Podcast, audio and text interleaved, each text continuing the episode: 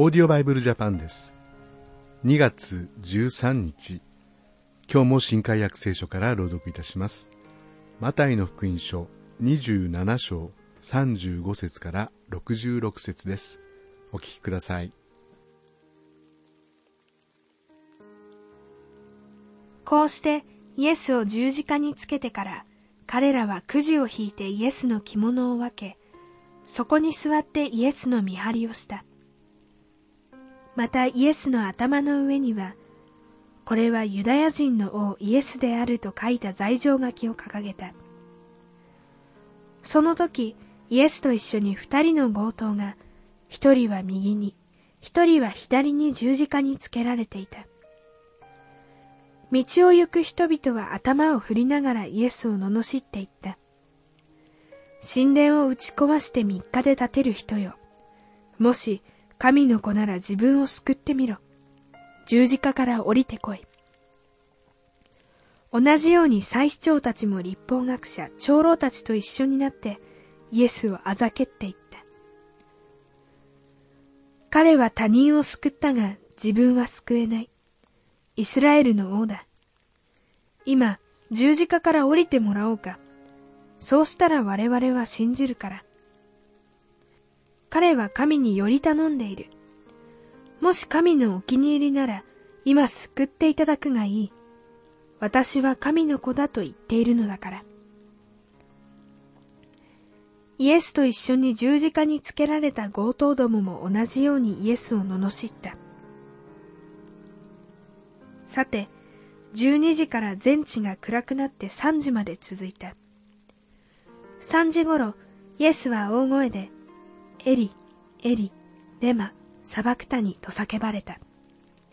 これは、我が神、我が神、どうして私をお見捨てになったのですかという意味である。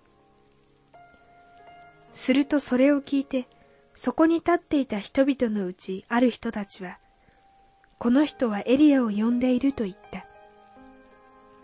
また彼らの一人がすぐ走って行って、海面を取り、それに水ぶどう酒を含ませて足の棒につけ、イエスに飲ませようとした。他の者たちは、私たちはエリアが助けに来るかどうか見ることとしようと言った。その時、イエスはもう一度大声で叫んで息を引き取られた。すると見よ、神殿の幕が上から下まで真っ二つに裂けた。そして地が揺れ動き、岩が裂けた。また墓が開いて、眠っていた多くの生徒たちの体が生き返った。そしてイエスの復活の後に墓から出てきて、生徒に入って多くの人に現れた。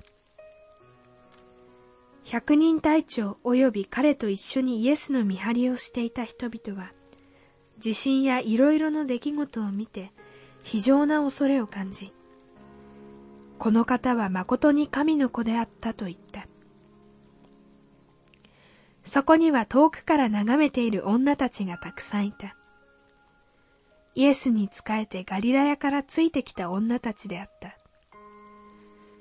その中にマグナラのマリア、ヤコブとヨセフとの母マリア、ゼベダイの子らの母がいた。夕方になって有股屋の金持ちでヨセフという人が来た。彼もイエスの弟子になっていた。この人はピラトのところに行って、イエスの体の下げ渡しを願った。そこでピラトは渡すように命じた。ヨセフはそれを取り下ろして、きれいな雨布に包み、岩を掘って作った自分の新しい墓に収めた。墓の入り口には大きな石を転がしかけて帰った。そこにはマグダラのマリアと他のマリアとが墓の方を向いて座っていた。さて次の日、すなわち備えの日の翌日、祭司長、パリサイ人たちはピラトのところに集まってこう言った。閣下、あの人を騙す男がまだ生きていた時、自分は三日の後によみがえると言っていたのを思い出しました。ですから、3日目まで墓の番をするように命じてください。そうでないと弟子たちが来て彼を盗み出して、死人の中からよみがえったと民衆に言うかもしれません。そうなると、この惑わしの方が前の場合よりもっとひどいことになります。ピラトは、万兵を出してやるから、行ってできるだけの番をさせるがよいと彼らに言った。そこで彼らは言って、石に封印をし、万兵が墓の番をした。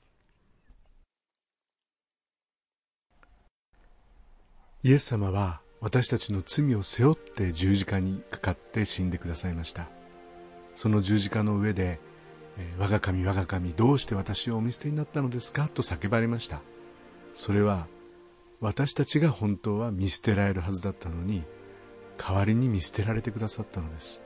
ですから天の父はもう二度と私たちを見捨てることはなさいません。神の子供とされて永遠に守り愛してくださいます。素晴らしいですね。それではまた明日お会いしましょう。さようなら。このオーディオバイブルジャパンはアメリカのデイリーオーディオバイブルの協力によりメッセージ小暮達也ディレクターティム・ジョンソンでお送りしました。